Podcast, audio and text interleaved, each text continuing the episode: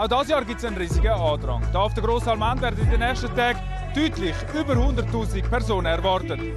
Für Tele Zürich vom Open Air Frauenfeld, Daniel Fernandes. Mit dem Satz hat mein Fernsehbeitrag über das Open Air Frauenfeld 2023 geendet. Das grösste Hip-Hop-Festival der Schweiz ist auch dieses Jahr Anfang Juli über die Bühne. Das Open Air Frauenfeld war für mich gross eingetragen im Kalender. So ist es dann auch dass ich für Zürich News einen Beitrag gemacht habe. Da ein kurzer Ausschnitt daraus. Geil bei dir! Absolute 11 von 10, ich freue mich wie Sau. Es hat so viel Liebe da, so viel Liebe. Die Hauptsache ist, dass man mit den Kollegen da ist, guten Vibe hat. So ein Beitrag ist aber nicht schnell schnell gemacht. Wie entsteht so ein Beitrag genau? Wie läuft das Ganze ab? Und dann noch eine Frage, die mir immer wieder gestellt wird. Kann man als Reporter an so einem Festival dann auch noch selber feiern? Auf das alles gehe ich da ein. Zuerst mal, wie komme ich überhaupt ans Open Air? Viele Festivalbesucher holen sich ihre Tickets schon mehrere Monate vorher. Für mich als Reporter braucht es auch eine Vorlaufzeit, aber nicht so eine lange. Bei Veranstaltungen wie Open Air können sich Medienschaffende akkreditieren. Das heißt, ich muss ein Formular ausfüllen und dann dort angeben, wo ich arbeite, für wer ich berichte und so weiter. Die Akkreditierung muss mehrere Wochen vor dem Festivalstart eingereicht werden. Die Veranstalter prüfen es dann. Wenn alles gut ist, gibt es eine Bestätigung und mit dem einen Medienpass und los geht's. Ich kann als Open Air. Jetzt ist aber die Frage, Open Air Frauenfeld gibt es ja jedes Jahr. Was für einen Beitrag mache ich also, damit es nicht der gleich wird wie im Vorjahr? Diese Frage habe ich mir gestellt. Aber allzu viel planen im Voraus lässt sich bei so einer Geschichte nicht. Weil am Schluss ist es ein Ort, wo Menschen zusammenkommen, wo es kreativ sind und viel läuft. Also muss ich einfach mal vor Ort gehen. Es ist Mittwochabend und ich bin auf dem Weg nach Frauenfeld. Ich hole mir meine Medienakkreditierung, also meinen Medienpass, hole ich mir jetzt schon ab, damit ich mich morgen dann nicht mehr um das kümmern muss und direkt aufs Festival gelangen kann. Am Open Frauenfeld ist es so, eigentlich so die Haupteröffnung ist am Donnerstag. Mit speziellen Tickets kann man ja aber auch schon am Mittwoch ankommen. Aber eben die Grossmasse und eigentlich die Haupteröffnung, die ist dann am Donnerstag. Und dieses Jahr fokussieren wir auch vor allem auf den Donnerstag. Bin vielleicht am Freitagmorgen auch noch vor Ort und mache vielleicht noch etwas für Social Media. Weil ab dem Freitagnachmittag bin ich eben dann am Zürichfest eigentlich durchgehend im Einsatz und nicht mehr am Open Air Frauenfeld. Und darum konzentriert sich unsere Berichterstattung jetzt das mal vor allem auf den Donnerstag. Ich bin recht früh am Morgen schon als Open Air. Ich habe gedacht, es gibt vielleicht bei der Eröffnung gute Bilder, wie alle reinrennen, aber das Open Air Frauenfeld ist recht gut organisiert und es gibt vorgegebene Zeltplätze. Darum gibt es so Szenen, wo die Leute bei der Eröffnung reinstürmen und rennen, um einen besseren Platz zu bekommen. Nicht. Also muss ich mir einen anderen Fokus suchen. Für mich war klar, gewesen, am Anfang braucht es Bilder von der Stage, wo gerade jemand auftritt und dann ein paar Stimmen dazu, wieso dass die Menschen am Open Air sind. Das ist dann auch ziemlich schnell gemacht. Gewesen.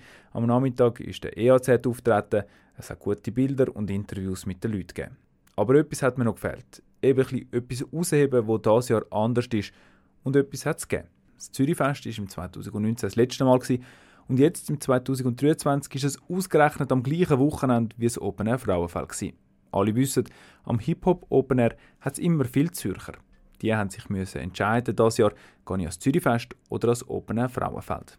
Eine Situation, die es definitiv nicht alle Jahre gibt. Also, dann frage ich doch das. Du bist Zürcher, gehst nicht, aber nicht als Zürichfest, bleibst am Open Air. Wieso? Ja, wegen der Acts, vor allem wegen Travis. Und es ist halt geiler da.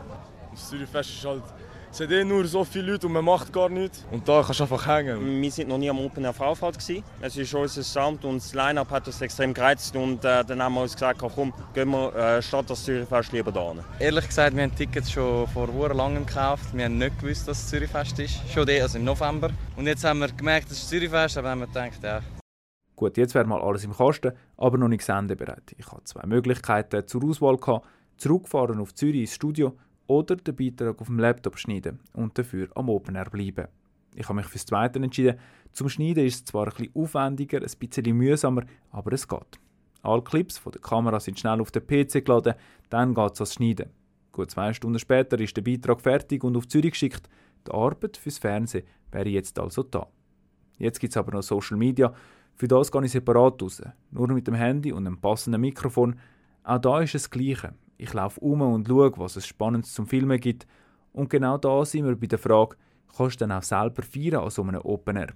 Ich will mal sagen, ja, es gibt sicher eine Möglichkeit, es gibt sicher einen Moment, wo als Reporter mal abschalten kannst und wie alle anderen mitfeiern könntest. Aber ich selber mache das nicht wirklich. Ich habe eigentlich immer mein Handymikrofon dabei. Weil die besten Geschichten entstehen an so einem Festival einfach spontan. Wie zum Beispiel das Interview, das im 2022 komplett spontan und per Zufall entstanden ist. Ich bin schon angespritzt worden, man sieht es jetzt nicht so, aber vorher bin ich durchsichtig. Gewesen. Ist okay. Jeder hat schon mal Bubis gesehen. Sie hat erzählt, dass es immer wieder Leute gibt, die sie mit einer Wasserpistole abgespritzt haben. Das Interview mit ihr war zwar komplett spontan, gewesen, aber für mich ist klar, gewesen, jetzt muss ich mich auf die Suche machen nach Leuten, die genau das machen, also andere Leute mit Wasser abspritzen.